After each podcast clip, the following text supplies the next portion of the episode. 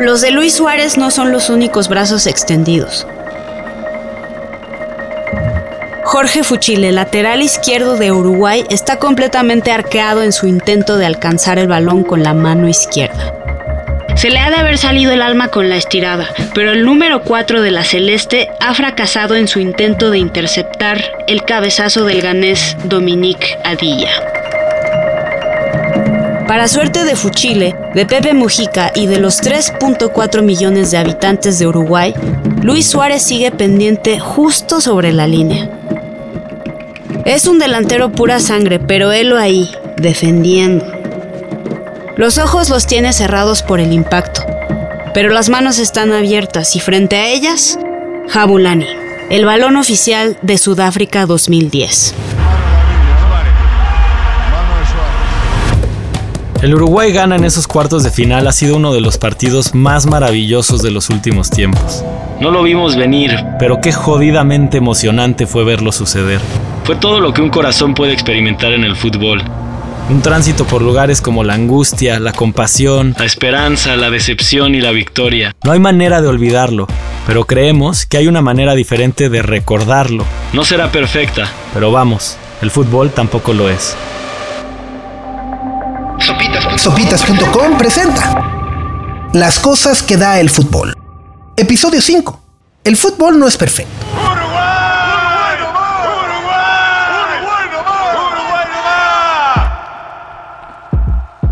En algún momento fui muy escéptico del fichaje de Luis Suárez por el Barcelona.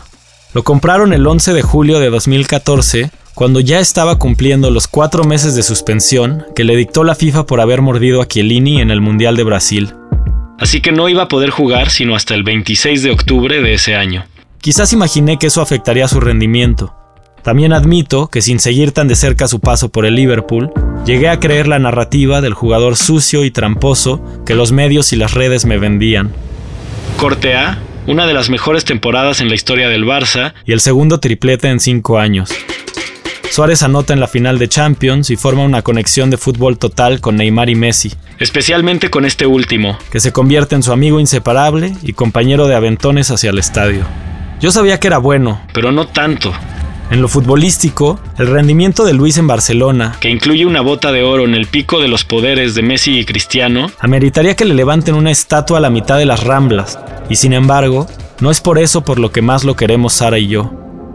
Durante esa época de oro, el barcelonismo se acostumbró a ganar, pero en los momentos más bajos de los últimos años, lo que extrañábamos no eran los triunfos, sino el alma, y si alguien puso la suya en cada minuto que jugó para el Barça, ese fue Luis Suárez.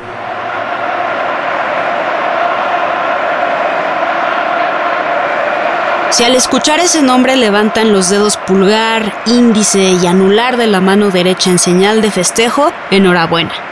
Pero si sienten indignación, lo entendemos. Es comprensible que Luis Suárez no sea su primer candidato como representante de lo mejor del fútbol. A lo mejor prefieren a Benzema, a Cristiano, a Messi, al Chicharito o a cualquier otro jugador que no tenga un historial de morder a sus rivales. El tema es que para nosotros, las mordidas y la parada contra Ghana son cachitos de un dibujo mucho más grande. Por eso intentaremos desarticular el relato que lo pinta como un villano y trabajar en el boceto de un hombre imperfecto, pero necesario para mantener el pulso del fútbol más humano. No sé si sea consecuencia de llevar 30 años viendo fútbol, pero una de mis frustraciones es que cada vez encuentro menos jugadores que me inspiran. Me da flojera el juego obsesionado con las victorias y las estadísticas, que se vuelve una especie de culto al crack. A Sarita en particular la hechizan las y los futbolistas que ella llama de carne y hueso. Luis Suárez representa eso. Creo que independientemente de qué tipo de jugador le guste a cada quien, existe un anhelo compartido desde hace tiempo por todas las personas que amamos el fútbol. Que los futbolistas lo den todo en cada partido. Que no se tiren. Que no le hagan al cuento. En ese tema, Luis no se salva por completo. Aunque como ya iremos deshilando en el capítulo, está lejos de ser el teatrero que se le ha nombrado. La cosa aquí es que si nos ponemos puristas, nadie se salva, ni Messi. Las exageraciones, el tiempo perdido y buscar el penal fácil se han vuelto conductas tan arraigadas en nuestro deporte que eliminarlas resulta una tarea enorme, en la cual el VAR, en mi opinión, no ha ayudado mucho. por no decir nada. Darlo todo en la cancha y dedicarse a jugar debería darse por descontado, pero es una actitud que percibimos a la baja en el fútbol varonil. Sin embargo, hay un rayo de esperanza en el fútbol que mayor crecimiento tiene actualmente. El femenil. Ahí es mucho más fácil encontrar esa entrega y esa fuerza. Para hablar de ello y de la redención de Luis Suárez, buscamos a una mujer de fútbol y también de historias. Soy Pia Gómez Escalante, soy guionista y realizadora y actualmente soy creadora de contenido. Lo que más me gusta es contar historias, eh, me gusta mucho el cine, como el lenguaje cinematográfico, todo lo que te da poder contar una historia en ese formato, pero en general soy muy fan de las historias. Pia es una referencia importante en nuestra tesis, para la cual necesitamos revisar algunos puntos de inflexión en el arco de Luis Suárez. Aquí es pertinente volver a aquella noche sudafricana en la que Uruguay se jugaba el pase a la semifinal del Mundial de 2010. Fue ahí donde el mundo se formó por primera vez la idea de Suárez como poster boy del antifútbol. Pero desde ya quiero decir que en esos cuartos de final Luis no le robó nada a Gana. Se lo dio todo a Uruguay y se lo ha dado todo al fútbol, chingada madre. A Sarita se le enciende el corazón cuando se trata de Luis Suárez. Las llaves de su casa cuelgan de un llavero de goma en forma de nueve con una silueta del festejo de Luis. Se lo trajo nuestro amigo Juan de un viaje a Barcelona. Pero regresemos a Johannesburgo. No estaba siendo el día de Luis. A la jugada del 1-1 siguió una asistencia preciosa de Forlán en una posición muy ventajosa para Suárez. Pero el pistolero la falló. También dejó ir un remate a quemarropa y luego un cabezazo. Dos acciones, hay que decirlo, de muchísimo mérito para Kingston, el portero ganés. Ya en los tiempos extra y al borde de los penaltis por el 1-1 que se iluminaba en el marcador, Luis, delantero puro, nueve nominal, artillero, killer, como le quieran llamar, estaba defendiendo. En el último minuto del segundo tiempo extra, Gana mandó un tiro libre al corazón del área uruguaya. Se hizo una carambola por la cantidad de hombres defendiendo y atacando.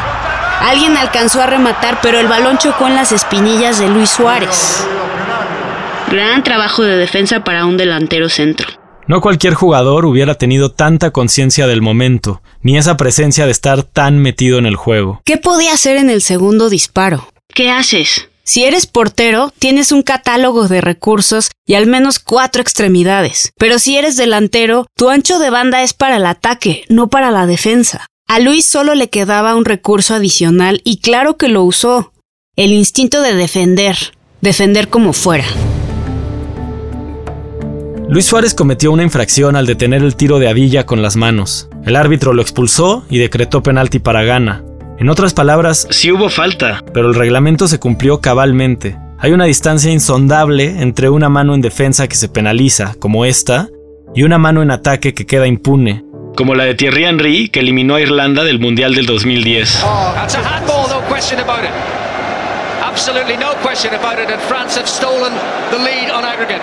Aún así, hay un público inmenso que sigue calificando la falta de Suárez como trampa. Por lo tanto, ese público también ve a Luis como el villano de la película. Dada nuestra obsesión por deconstruir esa postura, le pedimos a Pia que nos explicara cómo es que se tejen esos relatos. Justo creo que viene desde la narrativa y desde quién cuenta esta historia.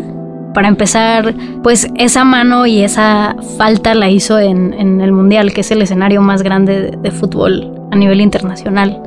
Y pues no sé, o sea, yo creo que por la naturaleza humana siempre tendemos a ir a apoyar al underdog. Si es que, o sea, si enfrente tienes a alguien más grande, pues vas con el chiquito.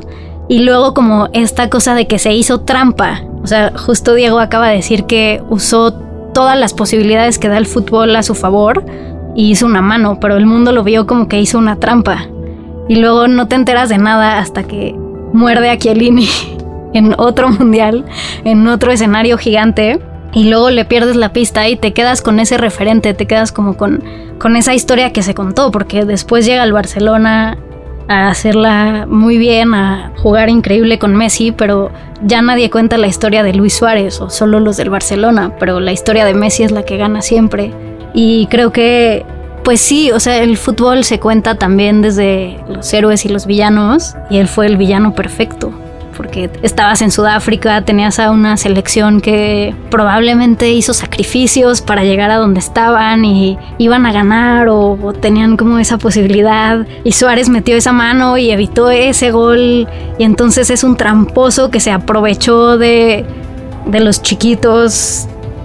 Y pues no sé, o sea, más bien es como yo creo que la gente que lo, que lo villanizó o que se quedó con que Luis Suárez solo es eso, pues se quedó con un cachito muy chiquito de la historia.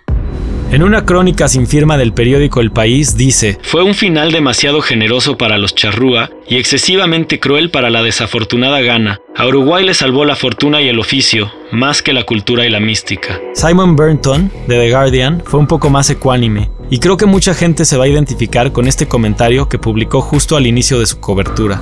Estoy conflictuado, sería maravilloso que Gana triunfara esta noche, pero luego pienso en que Uruguay podría ganar la Copa del Mundo, y creo que eso sería estupendo, o incluso mejor.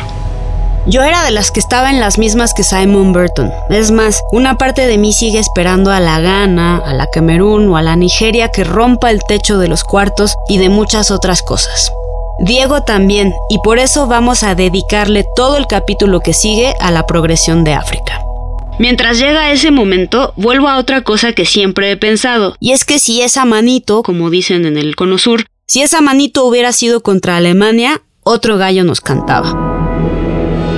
En ese escenario hipotético, Uruguay hubiera sido ese pequeño país rioplatense que luchaba con el pulso de la garra charrúa y de la nostalgia. En México nos hubiéramos trepado al tren de Viva Latinoamérica. Bravo Forlán y Abreu. Luis lo hizo por todos nosotros, por los subestimados, por los que vivimos agachados por el peso del hombre blanco. Y la verdad es que hubiera sido bien hipócrita, porque la realidad es que sabemos muy poquito, si no es que nada, de Uruguay.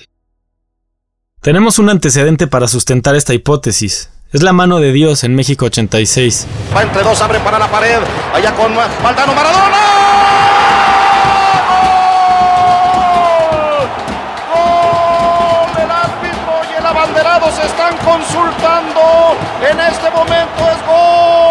Ese gol de Maradona contra Inglaterra le devolvió el orgullo a toda la Argentina. Siempre se supo que fue un gol ilegal, pero se sintió legítimo y también terapéutico para el trauma de las Malvinas. Bueno, los ingleses dicen no, porque es una falta de respeto. Bueno, pero- Shilton dijo, dijo no, no, no lo invito a, a- a mi partido homenaje porque me hizo un gol con la mano. ¿Y quién quería ir a tu partido? Pero como la realidad es que la falta de Luis Suárez fue contra Ghana, esa mano se recuerda como la del diablo. Y como dicen los gringos, así se desmorona la galleta. O mejor dicho, así la desmoronamos, porque como humanos que somos, nos encantan las historias. Sobre todo las de héroes y villanos. Quien conoce a Luis Suárez ahorita o a ese Luis Suárez después del Mundial o post selecciones, pues es alguien que le gusta el fútbol y que puede meterlo como en, en su dimensión de lo que es y no como de este villano, porque al final del día creo que los torneos y más un mundial o más un torneo corto se cuentan como épicas históricas y cada equipo desarrolla un personaje y tienes a David y tienes a Goliat y tienes al equipo que siempre remonta o que le va fatal pero deja el corazón, ¿no? Creo que tenemos ahí un poco a Hollywood metido, ¿no? Como en todas esas películas donde el underdog por toda la pasión y todas las ganas que le echa acaba ganando todo, pero pues queremos verlo en el deporte y queremos verlo replicado. Esas ganas de hacer que el fútbol sea épico nos lleva a orquestar a los personajes de acuerdo a nuestro sistema de valores. En mi caso, Andrés Iniesta es como un ejemplo de virtud, pero Pepe es un matón y la arrogancia nunca me cae bien, a menos de que se trate de Zlatan Ibrahimovic. Luis Suárez suele estar en la fila de sospechosos comunes por haber mordido a Chiellini en el Mundial, a Ivanovic con el Liverpool Y a un futbolista más en sus días en el Ajax. Por casualidad o causalidad, ese primer incidente sucedió en 2010, apenas unos meses después del Mundial. No estoy tratando de justificarlo. Pero al establecer la línea del tiempo de sus momentos más controversiales, podemos entender que todas sus acciones eran vistas con la supuesta sombra de su mano contra Ghana. Puesto en términos hollywoodenses, ya que no podemos evitarlo, esa mano es su historia de origen de villano. Ok, Admito que hasta cuesta concebirlo y decirlo. ¿Cómo carajo se te ocurre morder a alguien en un partido de fútbol? Pero aunque la falta sea inverosímil, el castigo fue completamente desproporcionado. Cuatro meses de destierro absoluto del fútbol. En ese tiempo, Luis Suárez no pudo entrenar ni disputar partidos con ningún equipo. Y la FIFA también le prohibió entrar a cualquier estadio, aunque fuera como espectador. Los fiscales de Luis se ensañaron con un supuesto castigo ejemplar, pero se siguen haciendo de la vista gorda ante el verdadero antifútbol. En cualquier partido se cometen faltas más peligrosas que sí corren el riesgo de truncar la carrera de alguien y que quedan en amarilla. O a veces ni eso. Por ejemplo, Sergio Ramos inhabilitó a Salah en la final de la Champions y siguió jugando y levantó la orejona. Morder no es aceptable, pero no pone en riesgo la carrera de nadie. Para mí, el peor antifútbol son las operaciones sucias de la FIFA, las federaciones y los clubes. Mientras Joseph Blatter y decenas de directivos se enredaban en corrupción y lavado de dinero, mientras el Barcelona evadía incontables reglas y millones de impuestos en el fichaje de Neymar, la FIFA nos decía, miren, él muerde, él es el problema. Lo castigamos y así hacemos el fútbol más limpio. El escándalo de corrupción masiva destapado en 2015 y el fichaje de Neymar ameritarían sus propios documentales. Así que si quieren, pasemos a hablar de otro tipo de antifútbol. ¿Y con este ya van tres? Que es mucho más dañino para el deporte. El de los clavados, las pérdidas de tiempo y los no eran penales. Todo aquello que el VAR prometió solucionar. Diego dice que no le cabe duda que el VAR hubiera confirmado aquel penal de Rafa Márquez a Arjen Robben. El VAR ha generado un mundo post no era penal distópico en el que penaltis se otorgan por contactos mínimos. En cambio, hay goles que se anulan por fueras de lugar nanométricos imposibles de medir. Queríamos menos clavados y obtuvimos más penales. Queríamos más justicia y nos quitaron la espontaneidad al celebrar. Todas estas cosas, esta búsqueda constante por llegar al juego perfecto que queremos, han erosionado nuestra relación con el foot. Pierluigi Colina ya lo había advertido hace décadas cuando dijo, El fútbol no es un juego perfecto, no entiendo por qué se quiere que el árbitro lo sea. Creo que nuestro principal problema, más que con los árbitros o con las reglas, siempre ha sido con la actitud de los jugadores y las mañas aprendidas del fútbol profesional. Quizás ya nadie se pueda salir con la suya en un clavado clarísimo. Pero no hay nada que el VAR pueda hacer contra la pérdida de tiempo, contra la exageración y las provocaciones. El gran anhelo es que los futbolistas salgan a jugar como lo hacían en las calles de niños y en los campitos mientras crecían. Peleando todas, divirtiéndose. Buscando otro gol aunque fueran ganando con las rodillas raspadas y el alma en cada jugada. Esto es algo que se ve mucho más en el fútbol femenil, y ese carácter le da una gran frescura y atractivo que explica parte de su crecimiento en los últimos años. Yo tengo una teoría sobre la entrega, el amor y la pasión que destila el fútbol femenil, pero va envuelta en una historia personal. Cuando iba en segundo de secundaria tenía muy malas calificaciones, excepto en historia y en literatura. Iba reprobando geografía por faltar a un examen, pero el prof, un colombiano llamado Antonio, me dio chance de presentarlo en un recreo. Dudo que haya estudiado, pero sí tenía intención de llegar a la cita. Sin embargo, cuando sonó la campana, mis compañeras y yo estábamos en la cancha de fútbol rápido. Era la primera vez en la historia de esa cancha que las mujeres ocupábamos el espacio en su totalidad. Fue una cascarita caótica, pero ese no era el punto. El punto es que yo no iba a renunciar a la oportunidad de jugar fútbol en la cancha porque entendía lo excepcional que era la situación. Ese espacio era del dominio de los hombres recreo tras recreo, en horas libres, en clases voladas, y ese día no sé cómo nos lo apropiamos y había que aprovecharlo y gozarlo. Me fui extraordinario de geografía, pero ¿saben qué? Lo volvería a hacer. Siento que las futbolistas sienten algo parecido. Juegan cada partido como si se les fuera la vida. Van por todas, casi no se tiran, las faltas son más tácticas que arteras, pero bueno, si hay que tumbar a alguien, que así sea. Hay un espíritu que flota sobre la cancha. El balón lo mueven las jugadoras, pero a ellas las mueve una voluntad y un goce. Me quedo tantito en esto porque la filósofa Graciela Hierro decía que hay que hablar de una ética del placer, porque únicamente cuando empezamos a entender el placer femenino, podemos empezar a preguntarnos qué podría ser una ética feminista. En el feminismo gozoso que impulsó Graciela Hierro, las mujeres se empoderan a ellas mismas y el fútbol femenil empodera de muchas maneras. Por ejemplo, nos permite ocupar el espacio público y ser agentes en él. Una de las frases de Graciela Hierro que más me gustan es que solo aquello que ha causado un gran placer permanece en la memoria. A mí el fútbol me causa un placer extraordinario, incluso en las noches asiagas. Por eso ocupa un lugar tan importante en mis recuerdos. Me conmueve mucho que haber iniciado con la historia de Luis Suárez nos pueda llevar hasta una reflexión tan honesta y honda sobre los gozos del feminismo. Más porque muchas de las cosas que hizo Suárez dialogan con aspectos muy tóxicos de la masculinidad. Ahí también cobra fuerza su redención. O al menos su deconstrucción.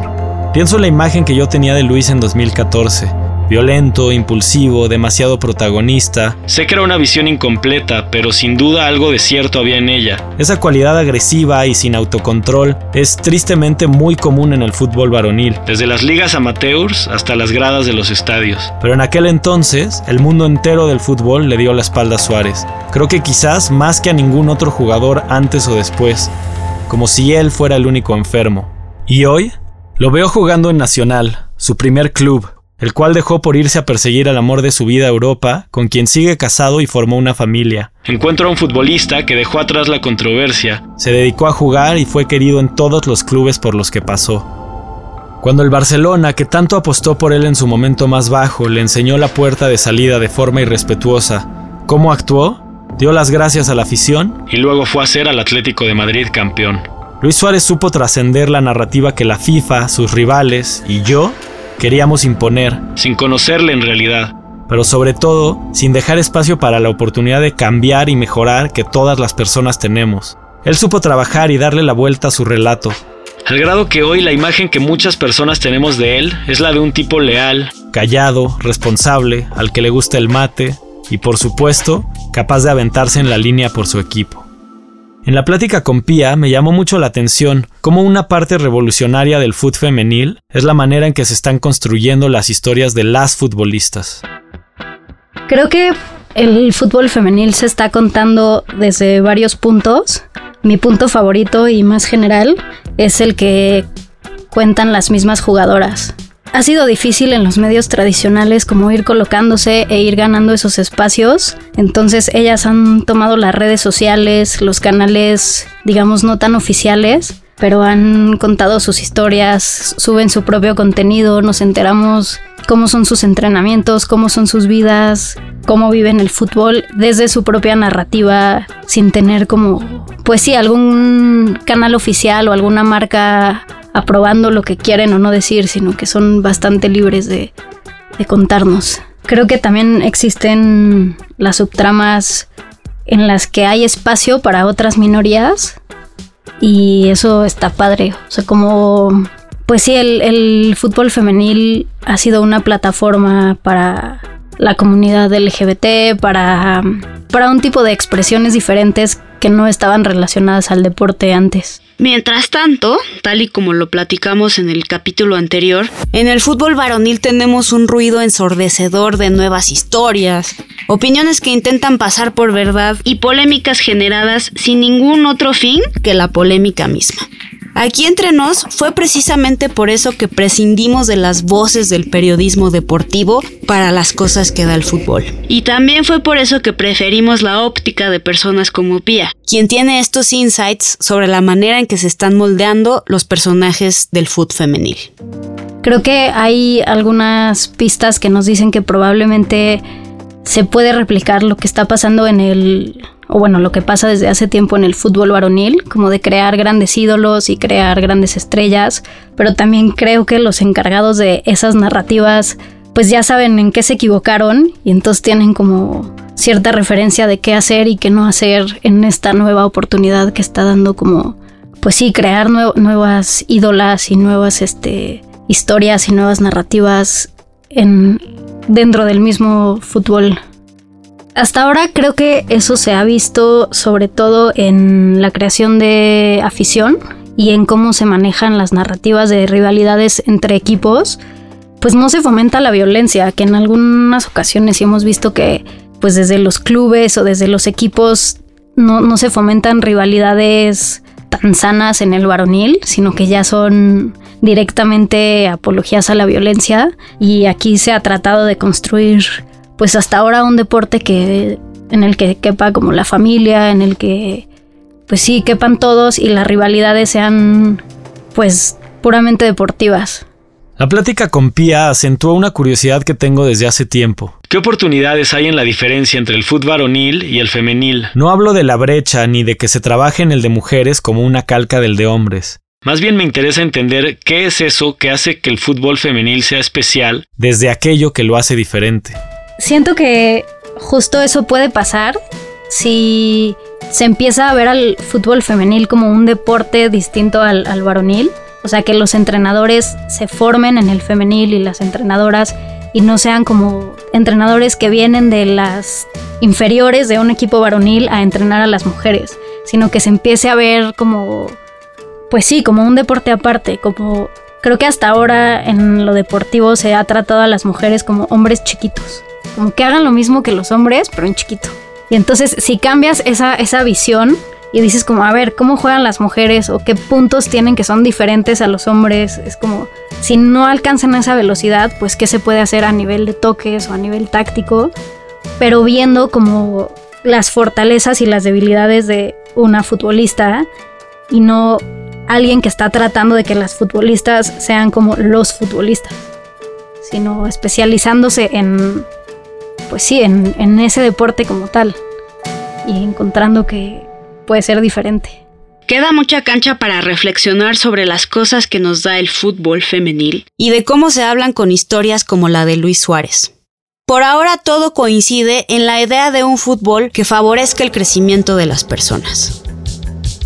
Luis Suárez no ha tenido patrocinios rimbombantes porque en esta, la era de la atención efímera y el espectáculo, la imagen lo es todo. Hubo un viento autodestructivo que llevó a Luis por circunstancias muy jodidas, pero pagó sus facturas y en el camino nos dejó un aprendizaje sobre los valores que se pueden dejar en la cancha y que pueden reverberar más allá, la lealtad, la amistad, la exigencia, la perseverancia y la contrición. Que para quienes no fueron escuela católica, significa arrepentimiento de una culpa cometida. Ese es el tipo de historia que me interesa contarle a mis hijos Luis Leonel Camp Nou y América Alexia Barcelona. La historia de cómo el fútbol te hace mejor. Solo tienes que hacer tu parte. Sopitas.com presentó Las cosas que da el fútbol. Acabamos de escuchar El fútbol no es perfecto. El guion y la narración son de Sara Herrera Landeros y Diego Morales. La grabación estuvo a cargo de Santiago Parra y la realización es de Carlos El Santo Domínguez. Andrés Moreno nos apoyó como asistente de investigación y cerramos la alineación con José Antonio Martínez, quien estuvo al frente de la coordinación para sopitas.com. Muchas gracias por escuchar las cosas que da el fútbol. Hasta la próxima.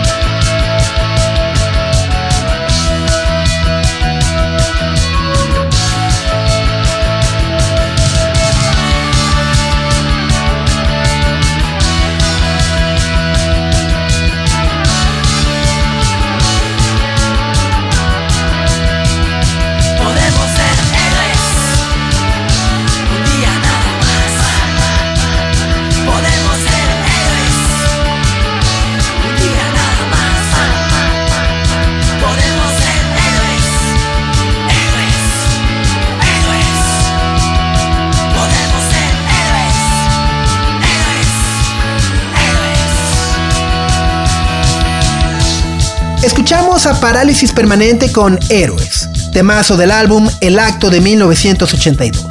Héroes es una composición original de David Bowie, pertenece al sello Tres Cipreses y es otra de las cosas que da el fútbol.